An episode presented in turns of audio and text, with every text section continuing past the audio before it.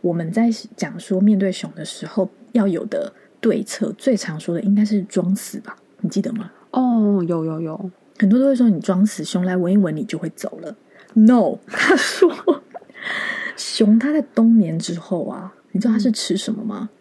它醒来后，它就是吃果实跟尸体。 OK，哇， 有如此完美的尸体。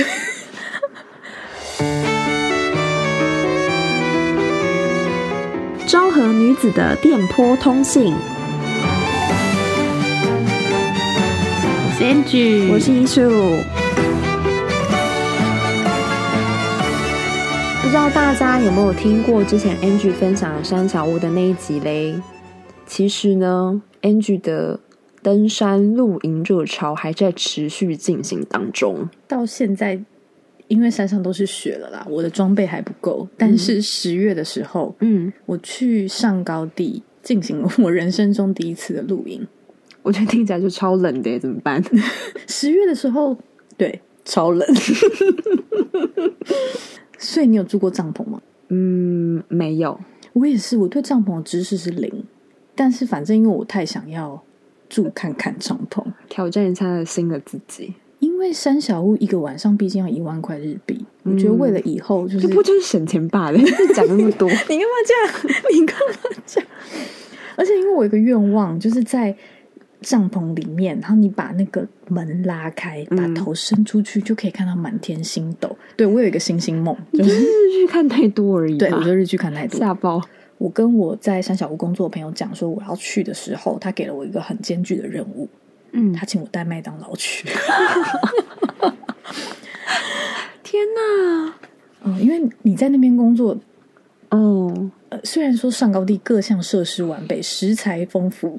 麦当劳毕竟还不是。担心没有麦当劳的。天哪！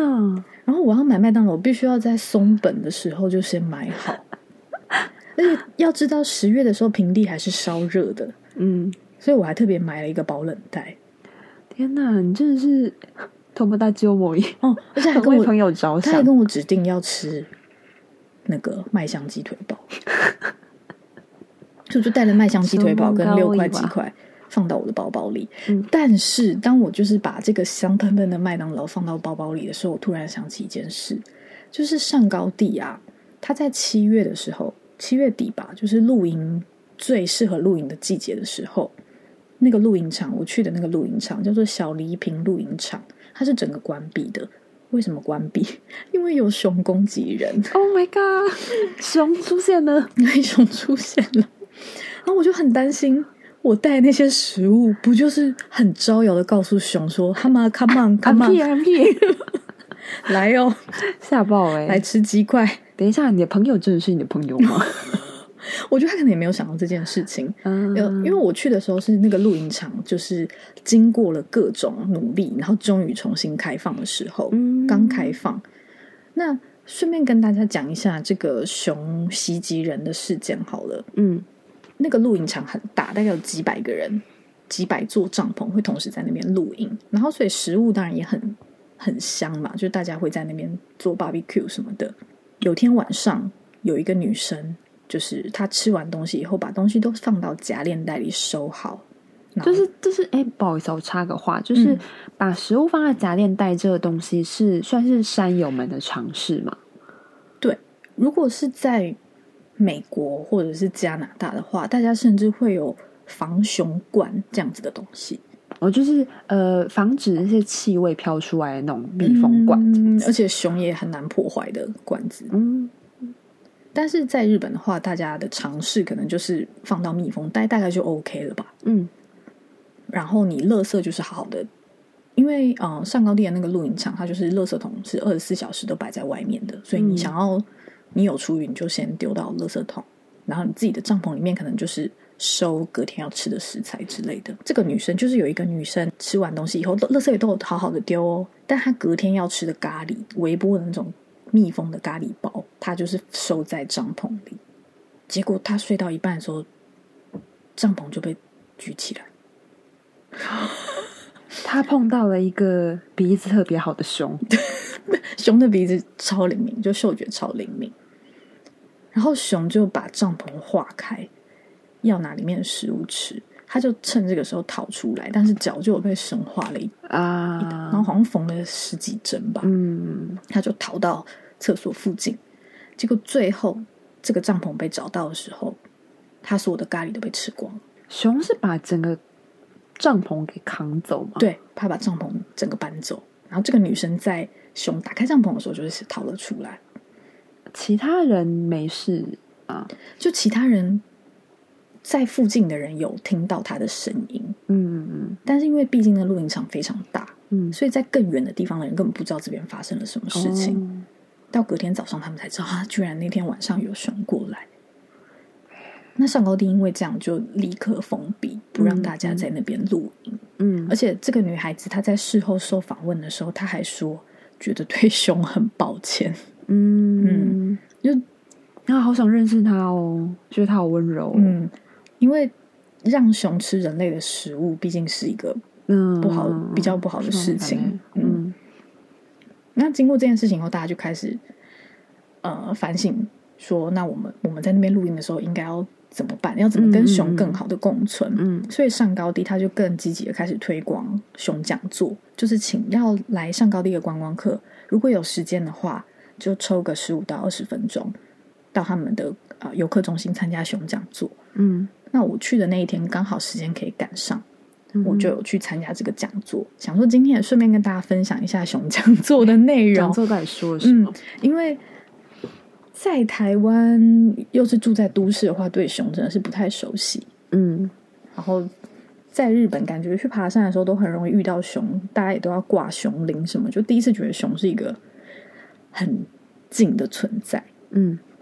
那来跟大家分享一下，就是这个讲座呢，第一点最重要的是，我们在报道里面都会看到说熊袭击人，对，可是其实上高地本来就是熊生活的地方，嗯，那是熊的家，所以是我们人类到去他家，，对去他家，然后在他家搭帐篷， 人类真的很讨厌欸是不是很可怕？就你换个角度想，你就觉得人类超可怕。然后你到人家家烤超多肉，吃 barbecue，然后跟他说：“哎、你不能吃哦。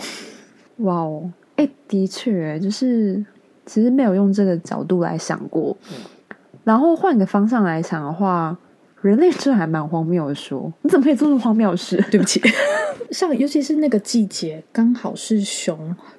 呃最饿的季节。嗯，那你在很饿的时候，你当然就会想要找食物吃嘛。对，特别是熊的居住领领域，其实是呃，例如山上可能有一些食物，但这些食物它们是有分势力范围的，所以嗯比较强的熊，它当然可以享有那些食物；嗯，那比较弱的人，就只能往外围去。熊呢？比较弱的熊，像我讲人吗？对， 不过 OK 啊，OK，在这个语境之下，比较弱的熊，它是只能往外围。那外围的话，就是人类在的这些地方。嗯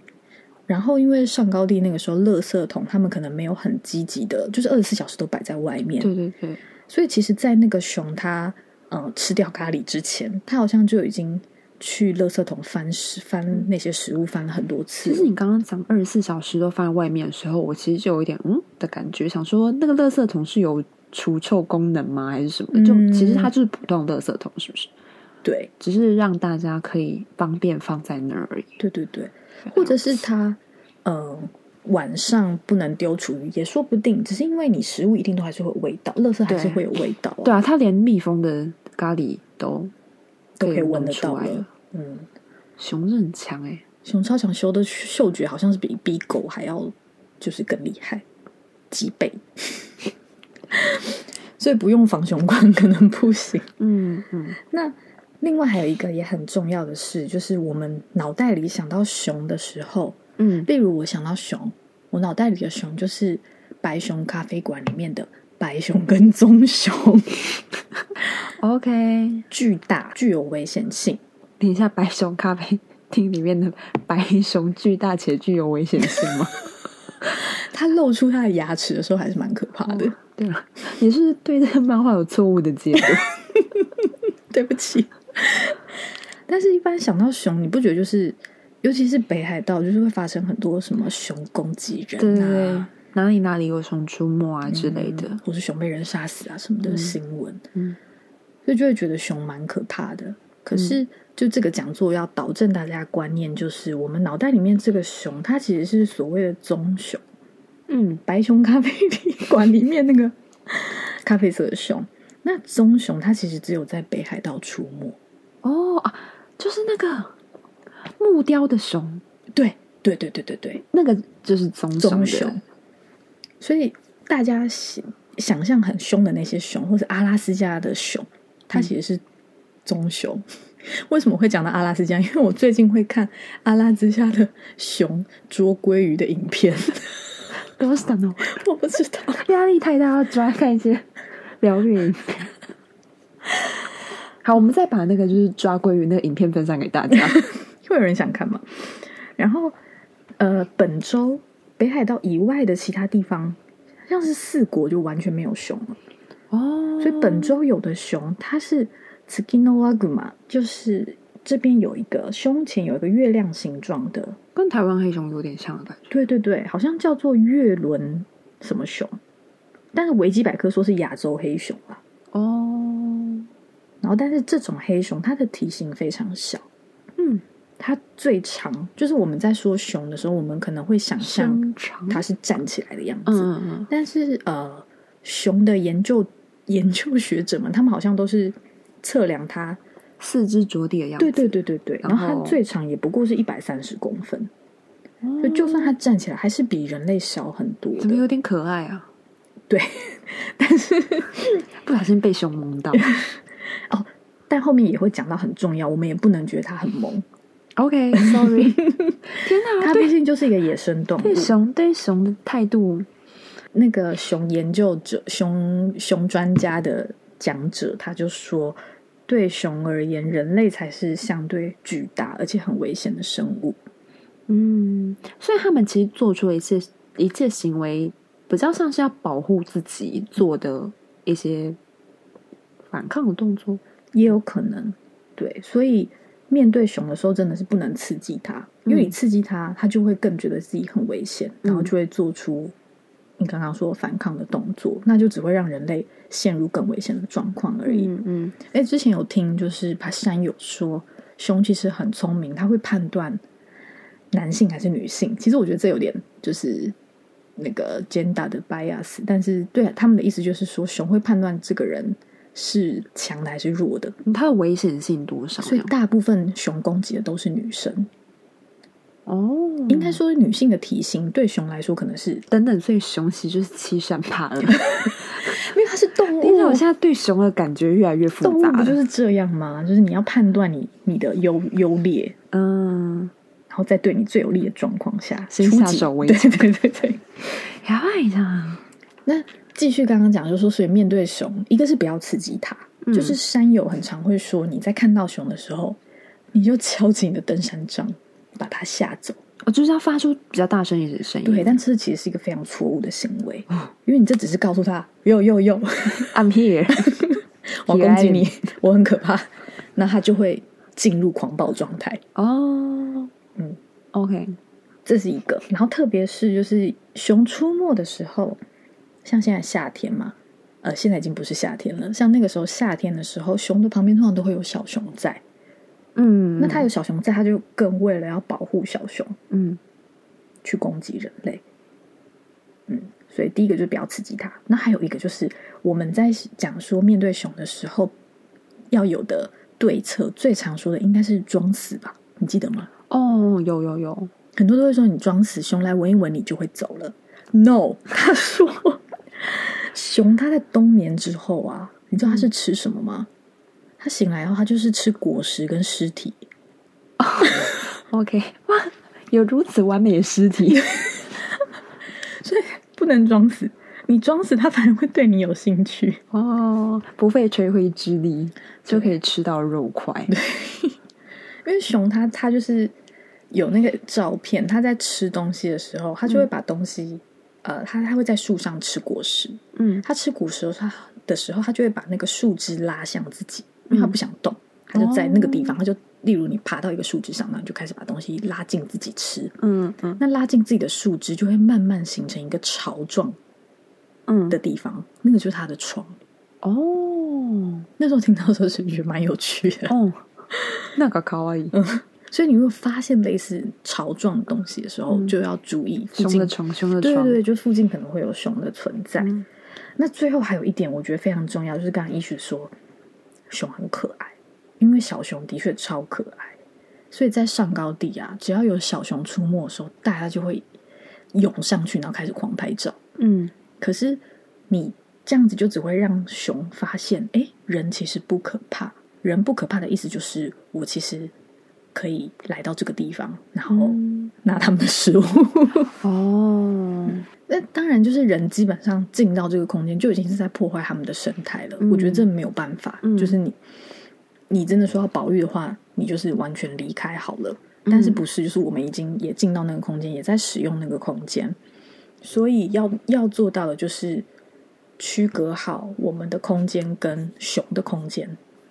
那我想问一个非常就是嗯朴素的问题，就是如果啊真的碰到熊的时候啊，嗯，到底要怎么办啊呢、哦，我之前不是说就是呃，在爬山的时候大家会挂熊铃吗？对对对，因为熊铃它是一个很高分贝的叮叮叮的声音，然后熊对那个那个音频比较敏感，嗯但是 就是熊毕竟是动物嘛，就是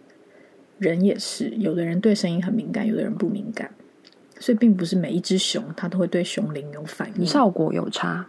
对，只是挂着可以比较安心。嗯然后现在被证实就是最好的、最有效的东西叫做熊喷雾，熊喷雾，防熊喷雾。嗯这个喷雾里面有超多辣椒素，所以熊的确会被攻击到。它是有做过实验有效果的，只是呢， 因为山上的风向其实很难判断，哦，很容易喷死自己，对，哦，喷到自己的话就会蛮糟糕的，嗯，所以在使用上要有点技巧。嗯我觉得我应该无法胜任，所以我我不 我我不会想要买熊喷雾。那其实最重要就是你发现前面有熊的时候，我觉得如果从背面来，应该就不知道就没有办对法，就但熊，你不觉得它其实也不会那么无聊吗？就是 嘿，surprise！哦，对啊，熊的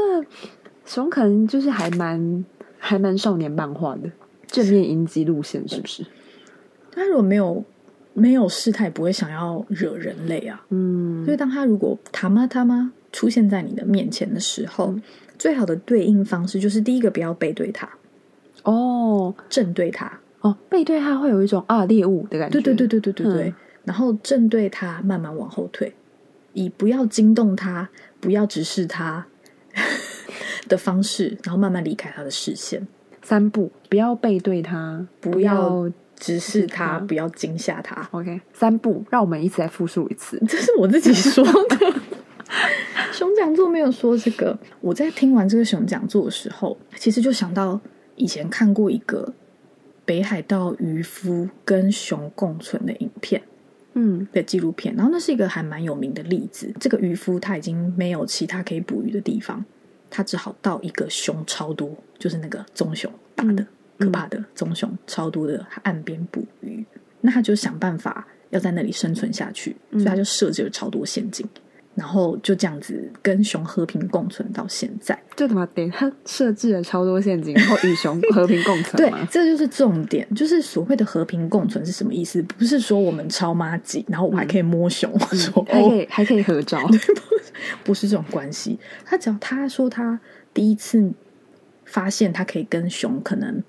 共存的方式是有一只熊突然出现在他的视线范围内，他已经没有机会跑走了。嗯，然后那时候他就发出从那个腹部深处发出呃“的声 音。哦，让他知道你也不是好惹的。对，但这可能依照刚刚的熊讲座，其实不是每个人都适合用这样的方式。哦但是因为那个时，的确啦候，嗯，渔夫他已经没有别的选择了嘛，嗯嗯他不这么做，他就会面临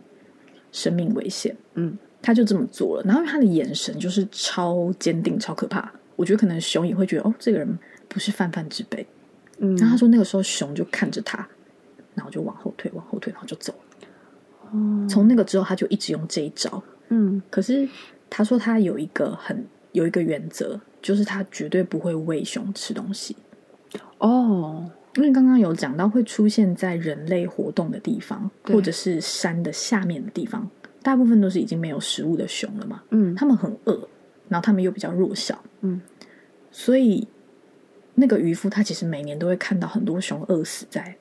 海边，嗯但是他说他的原则就是他他们就是一起在这个大自然，然后人用人类的方式，熊用熊的方式，生存下去，各自努力奋斗生存下去。嗯如果一旦产生互相依赖的关系的话，他觉得那个平衡就会被破坏掉。嗯然后这件事情就让我还印象还蛮深刻的。覆盖，那讲到熊，还有一个就是之前看过一本，就是也是阿尔卑斯山脉的一间小屋的创办人他写的书，嗯，然后那个人也是提到很多上高地的事情。那当然，阿尔卑斯山脉很多熊嘛，然后他就他就有写到那个时候会有熊一直来到小屋附近，然后他就写自己如何豢养那只熊。嗯那时候就觉得人类好可怕、哦，嗯，因为为他说，就是他那时候只要有吃剩的东西，他就会放到屋子外面，然后他就知道有一只熊会来吃。可是某一天，当他发现这只熊开始到露营地，因为那个是小屋，就是会有一些客人来爬山嘛，嗯他看那只熊开始到露营地的客人的帐篷附近徘徊，然后想要去吃帐篷的食物的时候，他就在那个他的书里面写说：“我就知道我不能再放任这只熊这样下去，我必须要做出一些处理。”所以他就准备要把那只熊杀掉。然后看到这里的时候，就觉得：“哎哎，那嘎吉 刚嗯，对耶，因为你刚刚讲的这两个例子是完全完全两极耶，嗯，就这个小屋创办人，他是跟很多猎师他们一起生活的，所以嗯我猜熊对他来说，嗯，意义不太一样啊。嗯嗯，他可能还没有共存的概念，嗯，然后他也会觉得他要保护他的客人，会比较人类本位主义一点，那我就看到他觉得自己可以要养去嗯养那养只并且熊处理。对对对，养那只熊哦的时候就觉得很可怕，嗯就是熊又不是家畜或者是什么，嗯嗯然后你用养它的方式，好像你自己可以掌控它，或者你站在比它高位的地方，就觉得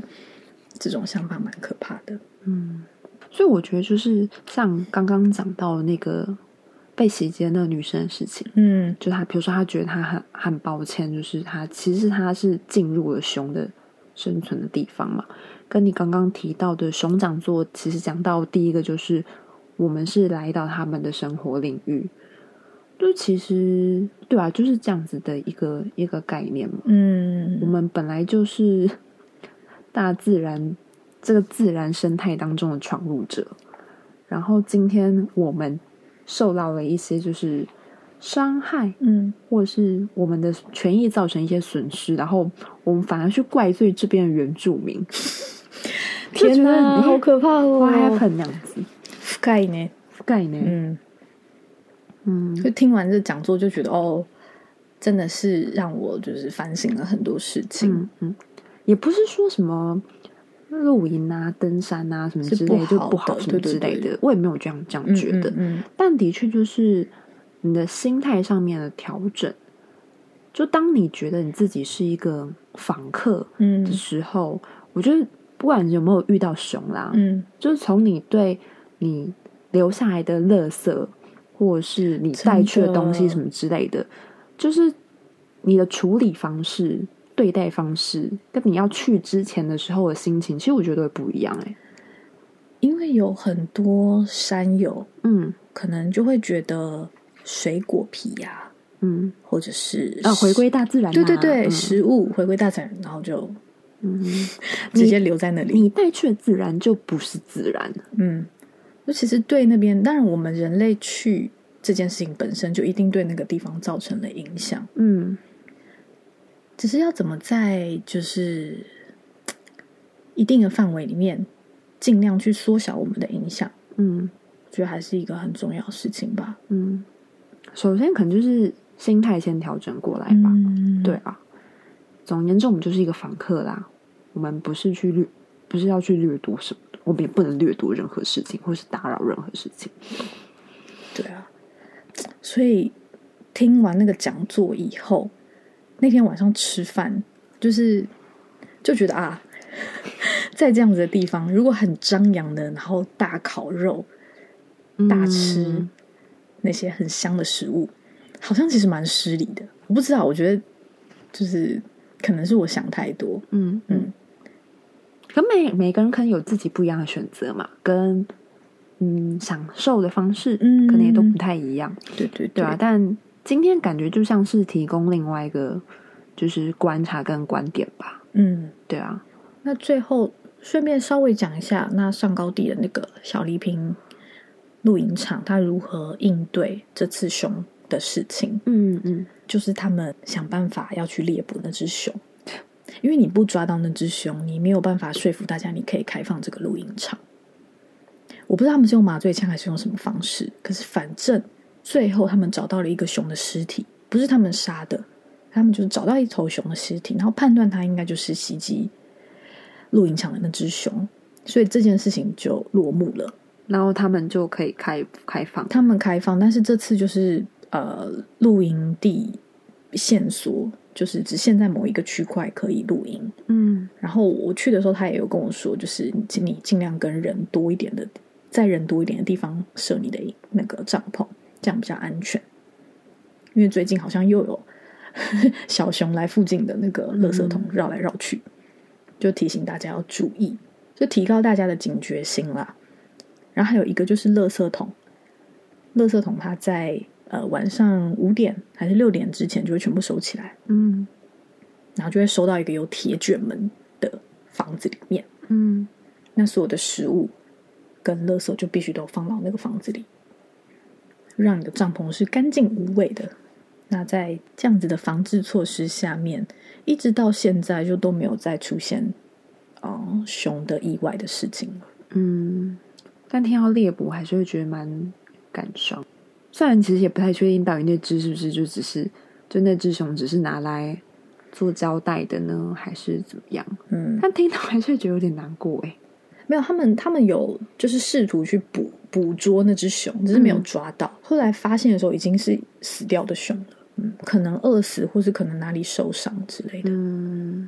但这就是刚刚我们讲的，就是没办法，就是你人类要你人类在这边盖露营场的时候，我们就已经侵犯了他们的生活圈嘛，嗯，所以就只能画了一道界限。那彼此越界的时候，就还是要做出一些处理吧。所以上高地以前有非常多长得很高的呃一种草，然后熊会很容易躲在那个草里面，所以他们现在就把那个草就是在道路旁边有那样子的草的地段，他们就会尽量把草剪短一点，让熊没有办法躲藏在那里。嗯其实就是更清楚的划划界啦，就是划出熊的生活圈跟我们的生活圈。嗯好，今天大概就是跟大家分享这个熊讲座的事情，结果露营完全没有讲到，不过没关系啊，熊讲座。哦对啊，之后还会再继续分享跟山小屋有关的经验。 嗯，我知道在台湾其实也山友们也有讨论关于熊保育的事情，讨论的很激烈。那如果有人有什么想法的话，欢迎就是在 IG 跟我们分享还有 Facebook 呢，啊， 还有 Facebook。好，那今天就这样啦，嗯，拜拜拜拜